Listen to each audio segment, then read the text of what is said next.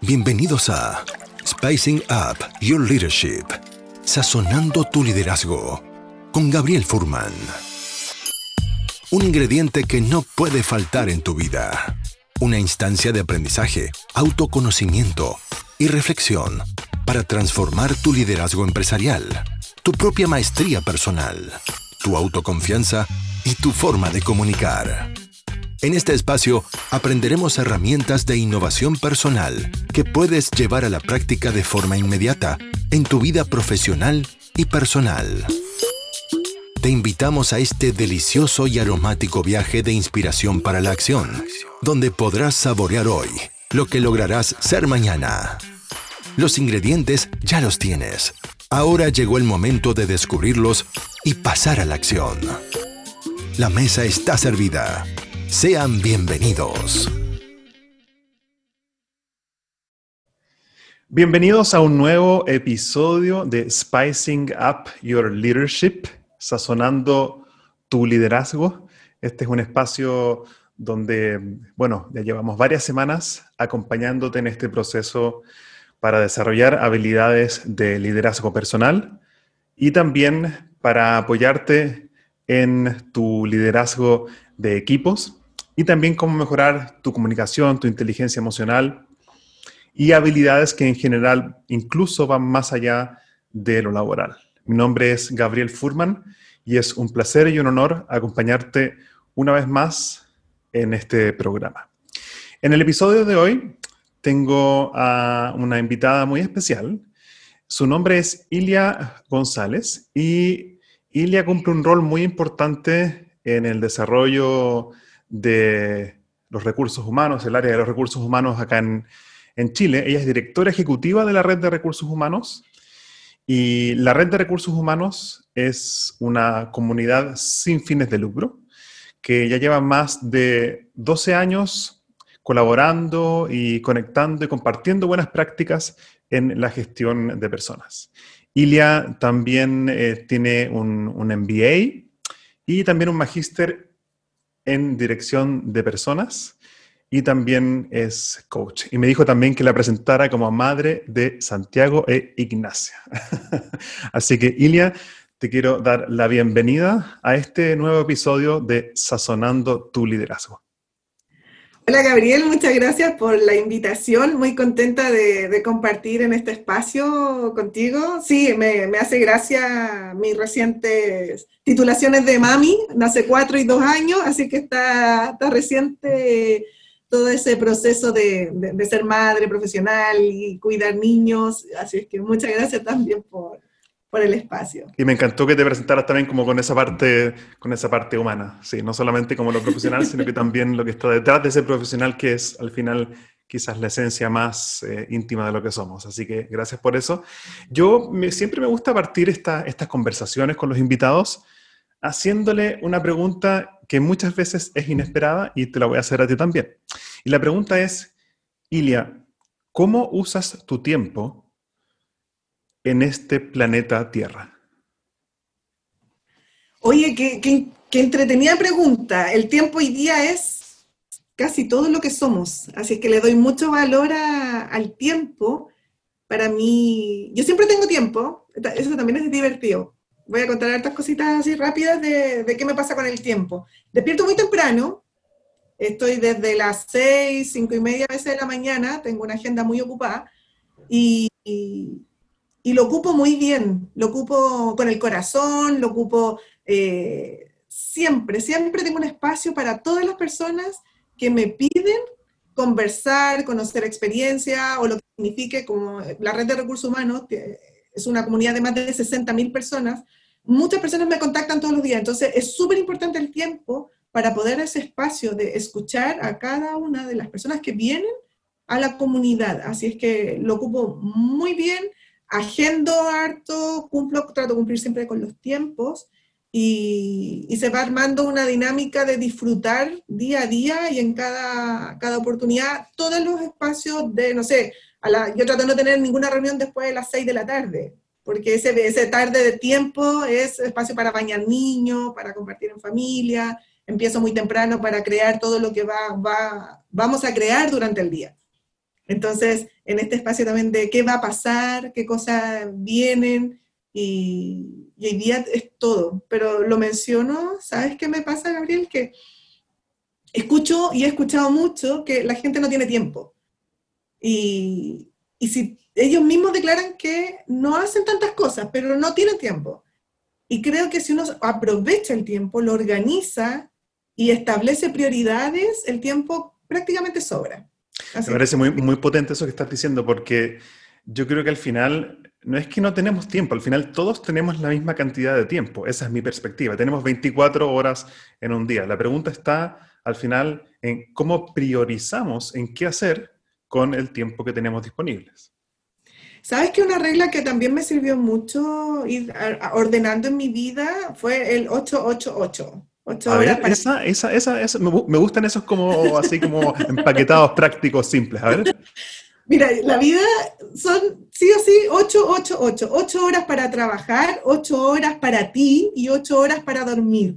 El, si organizas tu vida en esos tiempos, eh, la verdad es que se genera un equilibrio de tener mucha energía, de estar saludable, dormir regenera, dormir es fundamental en la vida. Yo, sí o sí, dormir es algo que no podemos transar. Y las ocho horas para ti, que pueden estar divididas entre que la hora del almuerzo, en la mañana, para leer un libro, para bailar un rato, para escuchar música, para conectarnos y tener estos espacios, por ejemplo, tan ricos en la invitación que, tenemos hoy, que tomas esos tiempos y las ocho horas para trabajar, que si bien en Chile son 45, uno dice, bueno, en realidad un poquito más. Eh, la idea es que haya un equilibrio en la vida y eso para mí intento mantenerlo.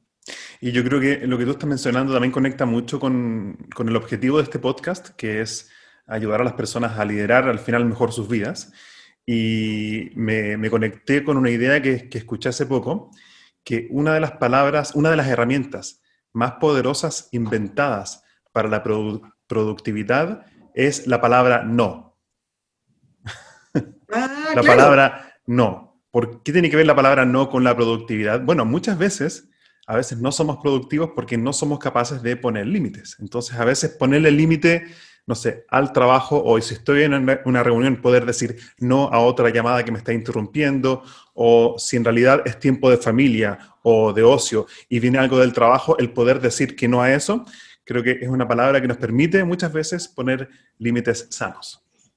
Y también negociar, el decir, por ejemplo, afortunadamente la gente me llama harto por la red y si bien no digo no, voy explicando los tiempos de mi agenda. Entonces, mm. generalmente, mira, no tengo esta semana ni la próxima, porque trato de dar también como las mismas horas para todo tipo de planificaciones, como siempre entre las 11 y las 12 son oportunidades para tener estas reuniones de 15, 20 minutos con distintas personas para conocer lo que están haciendo y todo lo demás.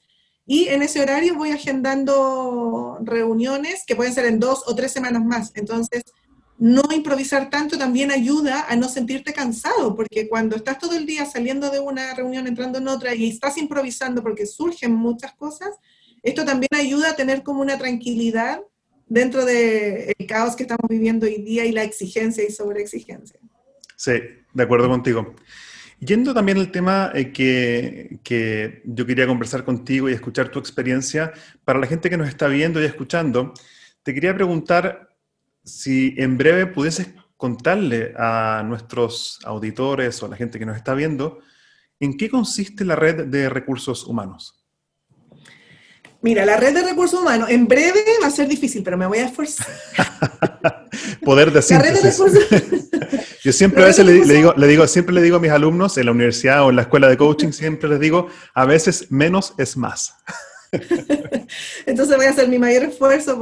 La red de recursos humanos es una comunidad y colaborando, conectando en gestión de personas. Nosotros compartimos experiencias, buenas prácticas, conocimiento, y la verdad es que el foco son las personas. Como cada día nuestro trabajo de dedicación a las personas, orientación al servicio y estar ahí con el corazón en las oficinas, en las empresas o en cualquier área de liderazgo o de personas, eh, esta comunidad nos acompañamos y nos ayudamos desinteresadamente y eh, se genera esto que es la colaboración genuina. Llevamos 12 años colaborando. Hoy día la colaboración ya es algo que no puede sacar sé de nada en tu día a día, ni de trabajo, ni en el liderazgo, ni en los equipos. O sea, colaborar es parte de toda nuestra esencia.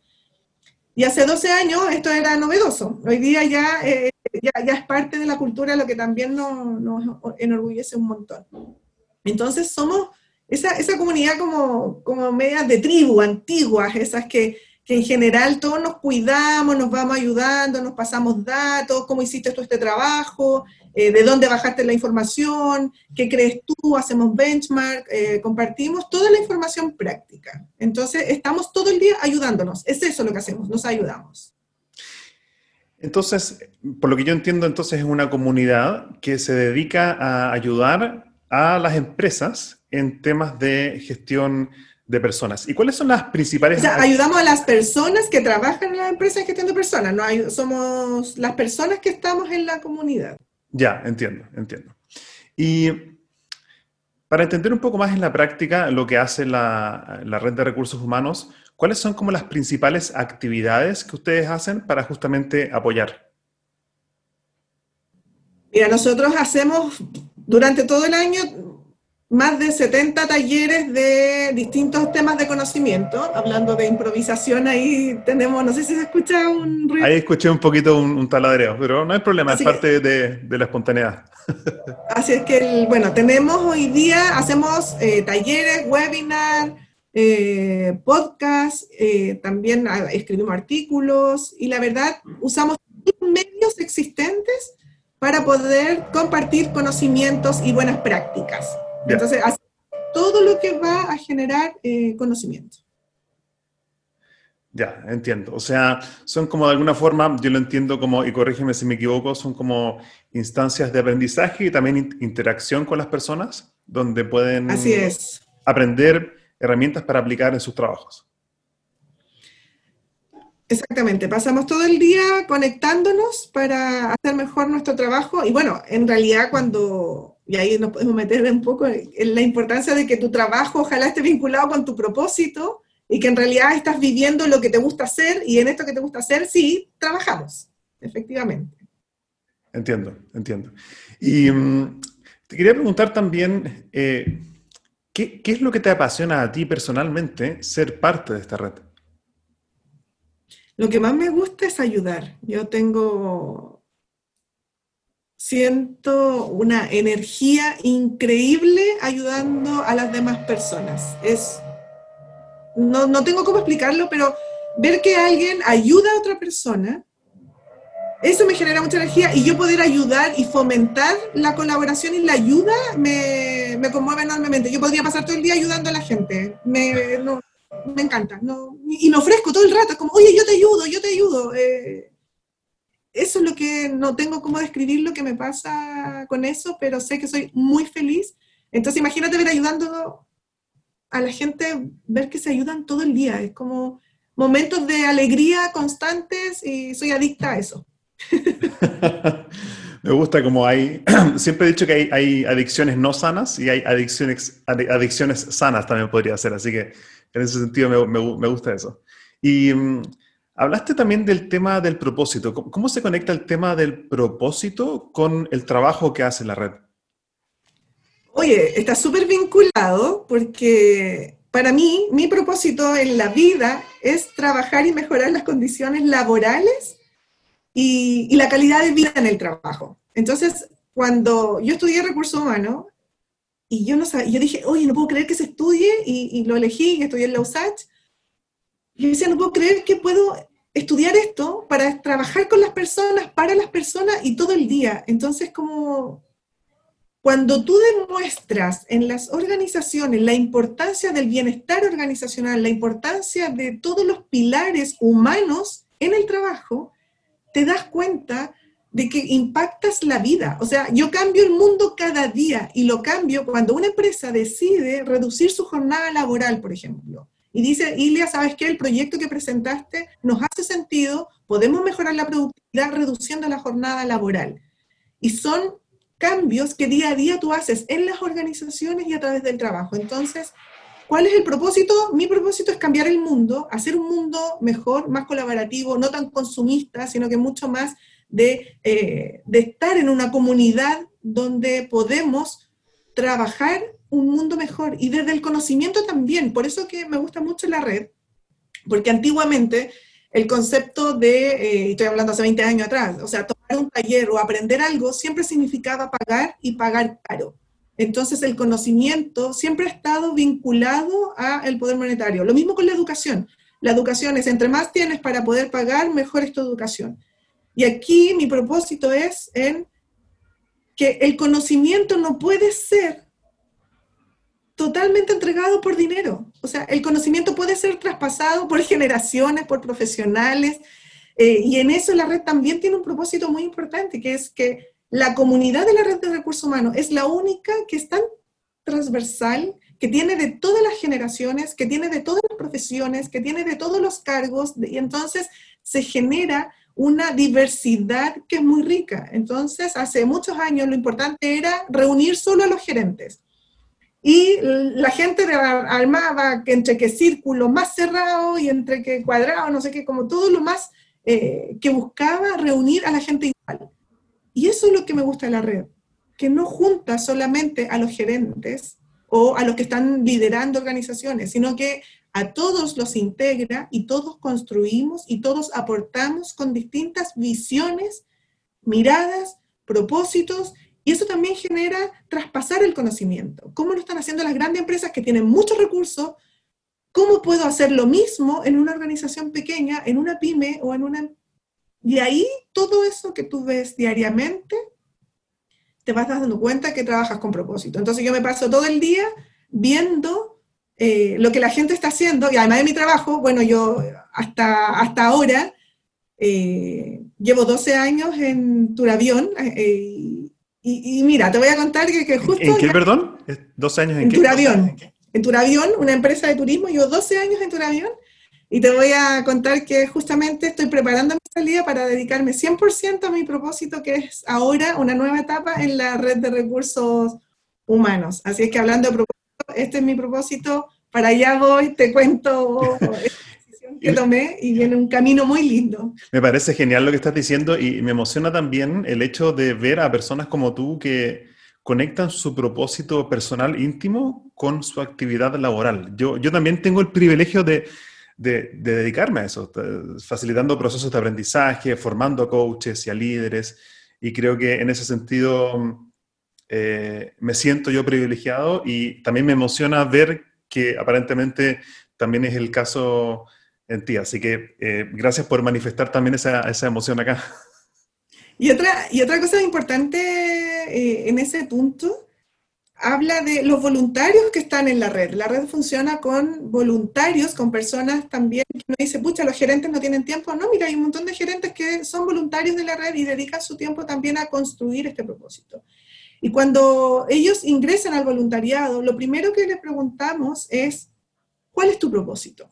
Mm. ¿Cuál es tu ¿Qué es lo que más te gusta hacer? Y luego, ¿qué harías gratis? Yo siempre hago esa pregunta a las personas que se suman al voluntariado. Cuando la gente conecta todo eso, eh, se genera este voluntariado que es maravilloso porque el ¿qué harías gratis? ¿Qué quiere decir qué podrías estar haciendo y no te cansas cuando mm. haces que te gusta. Entonces, eh, ellos también se vinculan con su propósito y eligen los proyectos que le llaman la atención para poder liderar distintas iniciativas en la, en la red. Así que aprovecho de darle las gracias a todos los coordinadores, voluntarios, los directores de la Fundación de la Red de Recursos Humanos y a todos los integrantes que también día a día reciben cientos de correos y son capaces de leerlos, de revisarlos. Y lo más importante, son capaces de responder y tomarse el tiempo para ayudar a otro colega, a otro compañero que está buscando información o cómo hacer bien su trabajo. Así que aprovecho de este minuto para agradecer, la gratitud es fundamental también. seguro, sí, seguro, 100%. Para estar contento. 100%. Y, y llevándolo también un poquito a la realidad pragmática del día a día, de las necesidades de las personas y de las organizaciones, desde tu experiencia, ¿qué crees tú que son los principales, las principales necesidades de las personas hoy en el mundo laboral? Mira, lo primero que se me vino a la cabeza sin pensarlo es amor. Entonces, no lo pensé, lo, sentí. ¿Qué es lo que necesitamos hoy día? Es amor. Y el amor entendido en que yo no sé qué puede ser más importante en la vida que el amor. O sea, esa energía, cuando uno está enamorado, ¿cachai? Como, andáis como, no sé. Entonces, ese amor se siente y, ni volar, y ni lo que a mí me pasa es que yo estoy enamorada de las personas. O sea, yo siento fácilmente eh, y todos los días conecto en ese entorno amoroso, porque cuando habláis de amor, habláis de respeto, cuando hablas de amor, hablas de confianza, cuando hablas de amor, hablas de cuidar a otro, de dejarte cuidar, de la vulnerabilidad también que hay obviamente en esto de dejarse querer, de dejarse amar, de amar a otros. Entonces yo creo que ya nos falta amor. Cuando tenía amor, de ahí sale para todos lados todo, la confianza, la cercanía, eh, todo se hace tan fácil. Amar a los amigos, o sea, qué momentos amar los hijos, o sea, y cuando amas tu trabajo, entonces yo, eh, no sé, ni lo pensé, solamente pensé en amor, yo siento que cuando eh, todo lo hacemos vibrando en esa energía y le sacamos la etiqueta que el amor solamente está en la relación que tengo con mi marido, no, el amor es, es, mucho más allá y no se me ocurre que puede ser más grandioso y más energizante que, que eso. Así que por ahí me, me gusta eso. Me gustó, me gustó esa respuesta que también que sale como de forma, de forma natural y lo, valoro eso. Ahora, por ejemplo, de, cuando ustedes hacen actividades, no sé, talleres o entregan conocimiento, ¿cuál es el, el, conocimiento o las herramientas que más demanda tienen por parte de las personas hoy de lo que ustedes entregan? Mira, lo, lo, bueno de la red es que es súper transversal en todas las materias. Entonces, y tenemos líderes y especialistas en cada una de ellas. Entonces, cada pilar de la gestión de personas, yo diría que está cubierto. Por ejemplo, tenemos comunidades de, voy a partir por la casa, por comunidades de coaching, eh, donde justamente se reúnen desde directores de escuela, directores de, no sé, de los presidentes de la... Eh, de la ICF, de no sé qué y todo lo demás. Entonces, es súper variado el grupo y hablamos en un escenario de coaching. Entonces, en realidad se comparte información, tips, cómo estás abordando esto, lo otro, nos compartimos los talleres y ahí se generan espacios colaborativos con respecto a coaching. Pero si me preguntas qué es lo más usado, va a depender también de la contingencia. Hoy día, eh, últimamente, teletrabajo desde todas las aristas, teletrabajo, y eso es lo bueno de hablar, y me acuerdo de la Juana, doctora Juana Anguita, que habla de la transdisciplinariedad de todos los procesos. ¿Esto qué quiere decir? Que no todo es, por ejemplo, teletrabajo vinculado a lo legal, no, teletrabajo desde prácticas de calidad de vida, teletrabajo desde una arista legal, teletrabajo desde que tiene que ver cómo impacta eh, a las personas, esta nueva forma de estar conectados, el trabajo a distancia, y así podría hablar un montón de, desde el desarrollo organizacional, desde la capacitación, desde, entonces todas las variables están en la comunidad y los proyectos que van surgiendo surgen del día a día de las necesidades que nos vemos enfrentados. Hay procesos que obviamente ya están planificados, que hay gestión del desempeño, talento, clima y cosas por el estilo, donde también tenemos una biblioteca de contenidos y vamos alimentando toda la, información y nos compartimos hartos tips. Y otra cosa que es fundamental es que nuestra red, como está constituida por todos y todos forman parte de ella y como colaboran, no hay competencia. Entonces, hay una sana competencia en que obviamente todos quieren mostrar sus productos, pero hay una responsabilidad social con la comunidad. Entonces, también los expertos en la materia, los que hoy día están eh, mostrando plataformas, tecnología, no solamente muestran sus productos y servicios a través de la tecnología o de una forma fría, sino que nos dan información, nos retroalimentan, nos dicen, mira, esta buena práctica funcionó bien en otra organización, usa este tipo de, eh, de ejemplos, podría ser. Entonces, todo eso se va dando en el día a día y la, es súper completo y está en todas las áreas de recursos humanos, diversidad, e inclusión, y está, pero súper entretenido este, esta diversidad diaria. Increíble cómo me gusta esa como visión integral y macro, como de juntar distintas disciplinas, o sea, coaching, desarrollo organizacional, desarrollo de competencias, desarrollo de habilidades de liderazgo. Me parece... Compensaciones, claro. People Analytics, uno dice, oye, es súper lindo todos los proyectos que estamos hablando, el tema es ya, eh, pero tienes que ponerle un indicador para que esto genere un impacto y sea también un proyecto atractivo para presentarlo al comité ejecutivo. Entonces, eso es la, la gracia que tienen estos equipos multidisciplinarios. No tenemos que tener solamente, no solamente el que habla de compensaciones, habla de compensaciones, porque somos personas. Y es ahí donde no podemos perder el foco de que trabajar con personas y para personas tiene que integrar todo. La salud psicológica de un trabajador. Y desde, y así te podría hablar muchas horas. Yo sé que tenemos tiempo limitado, así que. Pero eso es súper importante. Y los equipos de trabajo también deben tener, obviamente, ideal eh, este conocimiento y variedad en sus competencias para poder integrar y poner a disposición todos los, talentos que existen hoy día. Muy potente y me gustó mucho. Mm, eh, quería hacer como énfasis en un punto que me pareció eh, relevante y quizás puede ser muy útil para la gente que nos está escuchando, y es el tema de la salud psicológica. Yo sé que depende mucho del contexto, quién es la persona, pero desde tu experiencia, si podrías compartirnos algunos como buenas prácticas, lo más concretas y, realistas y pragmáticas posibles que las personas pudiesen empezar a utilizar hoy como salud psicológica. ¿Tú qué recomendarías desde tu experiencia? Mira, yo no soy psicóloga, así que no soy experta en la materia, pero para mí, para mi equipo y para las personas con las que trabajo, lo más importante es la confianza. Y cuando hablamos de confianza, tenemos todo un abanico de situaciones que podemos gestionar siempre volviendo, saliendo y volviendo desde la confianza. Si alguien está asustado, si alguien tiene miedo, si alguien está preocupado, si eh, hoy día estás estresado, al estar en un espacio de confianza vas a poder decir a tu jefe, a tu equipo, no lo estoy pasando bien, esto me está abrumando, me está, en cualquier emoción que esté la persona. Si hay confianza, todo se va a poder gestionar, todo lo vamos a poder solucionar y nos podemos eh, acompañar. Entonces creo que por ahí es lo importante. Si nosotros empezamos a identificar que en un espacio de confianza puedo ser vulnerable, que en un espacio de confianza voy a tener eh, el respeto que necesito con, con, lo que me está pasando, eh, todo lo demás se arregla. Cuando hay confianza, todo funciona, todo. Soy capaz de decir cómo me siento, cómo estar. Y ahí todo lo demás se genera. Confianza también desde el punto de vista de, de decirnos la verdad.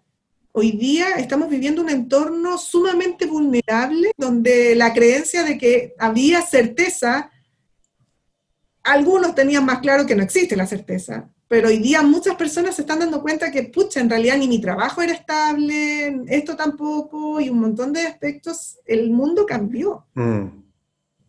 Si estamos en confianza, que no significa decir, oye, te garantizo el trabajo, porque hoy día ya casi nadie puede decir eso. No sabemos cómo están las organizaciones. Entonces, si hay confianza, las personas pueden vivir también en un espacio más tranquilo. Yo conecto, conecto eso con un concepto muy potente que he estado estudiando y desarrollando también y usando en programas en empresas que se llama la Psychological Safety, que es seguridad psicológica. Muy potente, de una profesora en Harvard. Y ella dice que la seguridad psicológica es básicamente la creencia que tiene un equipo humano de poder expresarse libremente sin tener miedo a equivocarse o a fallar. Entonces creo que la confianza es como esa emoción, como dices tú, que permite que las personas puedan comunicarse de forma auténtica. Y lo interesante es que, según como yo lo entiendo, lo opuesto a la, emoción de la confianza es el miedo. Entonces ahí es donde no puedo expresarme quizás de forma libre y creo que eso también al final corta la inspiración, corta la innovación y corta también la creatividad de los equipos. Totalmente. Totalmente. Esa señora que me dijiste tiene toda la razón. Buenísimo. Eh, quería eh, ir empezando a cerrar esta, esta conversación. He aprendido mucho contigo y, creo que estamos sintonizados en el sentido de que este es un espacio gratuito donde la gente que desee puede acceder eh, a este podcast, a esta conversación. Y te quería preguntar, conversamos un poquito antes de, empezar a grabar, el tema de, la formación como, como coach y, qué relevancia como tiene o tuvo eso en ti Y si es que alguien está buscando una escuela de coaching para formarse, para desarrollar habilidades de liderazgo, desde tu experiencia, ¿qué recomendarías? Sí, muchas, primero quiero agradecer eh, la invitación, la oportunidad, se me hizo corto el tiempo, estoy volando y, quiero pasar justamente por esta etapa de certificarme como coach, que es algo que me cambió la vida, así que quería invitar a todo el mundo que si tiene la oportunidad de acercarse, conocer y aprender, ojalá que lo hagan porque eh, soy muy agradecida de este proceso que hoy día ya soy parte de acompañar a otros y eso me hace enormemente feliz, así es que estoy muy contenta. es súper importante al momento de elegir dónde van a estudiar, que se informen bien, que vean los distintos tipos de metodologías y que identifiquen también los valores de las escuelas, que dicen obviamente los exalumnos, que investiguen. Es súper importante identificar cuál es tu lugar, con quién conectas desde el punto de vista valórico, ético, de lo importante de aprender en un entorno, mira, y acá volvemos a lo mismo que dijimos que era importante, un entorno de cuidado, de respeto y de confianza. Mm. Entonces, mi recomendación es que busquen ese lugar desde el día uno hasta el final del proceso de selección de cualquier lugar que desean estudiar, cómo te tratan con respeto, con cercanía, con cuidado, porque aprender todo lo que está relacionado con este proceso de convertirte en coach eh, es un proceso hermoso que cambia la vida. Pero para eso lo ideal es que siempre sea en un entorno respetuoso de cariño y confianza. Así que busquen bien, no se apuren, identifiquen, validen que hay un, mundo hermoso detrás de esto y tuve la, fortuna obviamente de, hacer mi proceso de certificación contigo, así que agradezco también todo el proceso de mentoría que fue muy cercano y muy técnico, profesional, pero con cariño, así que no es, no es contrario ser riguroso con, el cariño y la confianza que se generan en estos espacios. Fue un placer, eh, sí, ser, ser mentor tuyo en este proceso que estabas cerrando de certificación. Y para cerrar este, este episodio, si la gente que nos está escuchando o viendo quiere llegar a ti o quiere llegar a la red de recursos humanos, ¿dónde te pueden encontrar? Mira, estamos en todas las redes sociales, eh, incluso estoy pensando abrir TikTok. Una TikTokera. La verdad es que estamos en todas las redes sociales, eh, red de recursos humanos, red de RRHH, eh, está en todas partes. Uno lo pone y está en Instagram, en Facebook, en Twitter. Así es que invitados a que se sumen por cualquiera de los canales. Todos los contesto yo, así es que también no hay para llegar a mí por todas, los, por todas las partes que, que, conecten, está, la mayoría de la gente es de la red, o sea, son más de 60.000 profesionales que nos siguen y siempre alguien le pregunta a alguien, ¿cachai de la red? Y sí, también es fácil conseguir el contacto. Mi nombre es Ilia González, mi correo es ilia.reddrrhh.com y también me puede el link, estoy en LinkedIn, en, en todas partes, así que feliz. Mi celular también es de uso popular, así que yo feliz de recibir llamadas y conversar y conectar. Muchas gracias. Y para la gente que nos está escuchando, solamente un par de palabras para cerrar. Eh, les quiero acordar que una de las frases que, guían de alguna forma eh, la visión y el propósito que yo tengo con estos episodios de podcast es que la inspiración no sirve de nada si no se traslada a una acción. Entonces, como una vez eh, pude poner en palabras que el puente entre la inspiración y la transformación es la acción. Entonces, la inspiración y todo lo que aprendemos en estos episodios puede inspirar a algunos. Y el punto está y el desafío está en qué vas a hacer tú ahora en la práctica con la información y el conocimiento que pudiste aprender en estos episodios. También te quiero recordar que estamos, eh, yo personalmente, eh, haciendo permanentemente talleres para empresas. Recién estamos terminando un proyecto grande en una empresa multinacional sobre liderazgo resiliente en momentos de crisis. Entonces, eso es un programa que ya está hecho, está aprobado y también está disponible para poder hacerlo en otras empresas si es que está la necesidad. Te dejo también, eh, como siempre, al final de cada episodio, a que revises episodios pasados, porque creo que hay temas ahí que te pueden interesar, por ejemplo, de, de gestión emocional, de liderazgo resiliente, de un ejercicio de autocompasión también interesante, cómo hacer presentaciones virtuales efectivas. Todo eso está disponible en Spicing Up Your Leadership. Ha sido un placer poder acompañarte un episodio más y nos vemos entonces y nos escuchamos en el próximo episodio. Ilia, muchas gracias. Gracias, Gabriel, y un gusto participar. Cuídense mucho y se pensó y se hizo. Ah, esa es la, esa es la consigna. Exactamente, me gustó. Se pensó, se hizo. Sí. Gracias. Un abrazo. Chao, chao. Hasta aquí llegamos por hoy con otro capítulo de Spicing Up Your Leadership, sazonando tu liderazgo con Gabriel Furman. Encuentra más material sobre este y otros temas en nuestras redes sociales, en LinkedIn y Facebook como Gabriel Furman. Nos reencontramos en nuestro próximo capítulo para descubrir más herramientas de innovación personal que te servirán en tu vida profesional y personal. Esta cocina siempre está abierta para ti y para todos aquellos que quieran compartir su inspiración para la acción. Hasta la próxima.